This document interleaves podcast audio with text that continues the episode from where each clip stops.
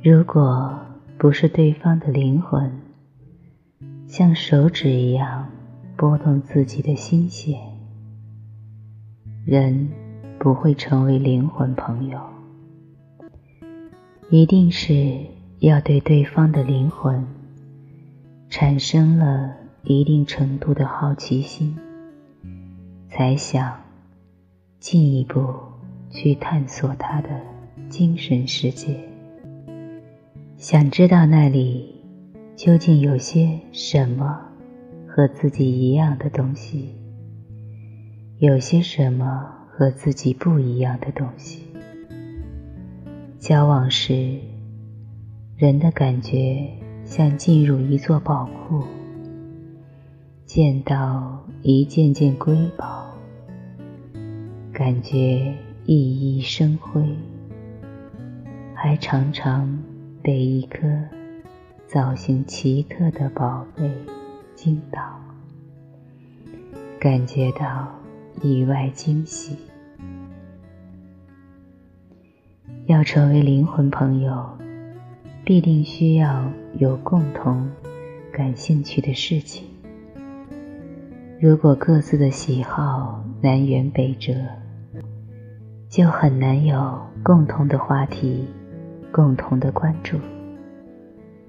如果双方都喜欢文学，喜欢哲学，关心现实生活中的某类事情，才能够有很多要说的话，很多能讨论的主题，从而使得友情不会枯竭，不会变得索然无味。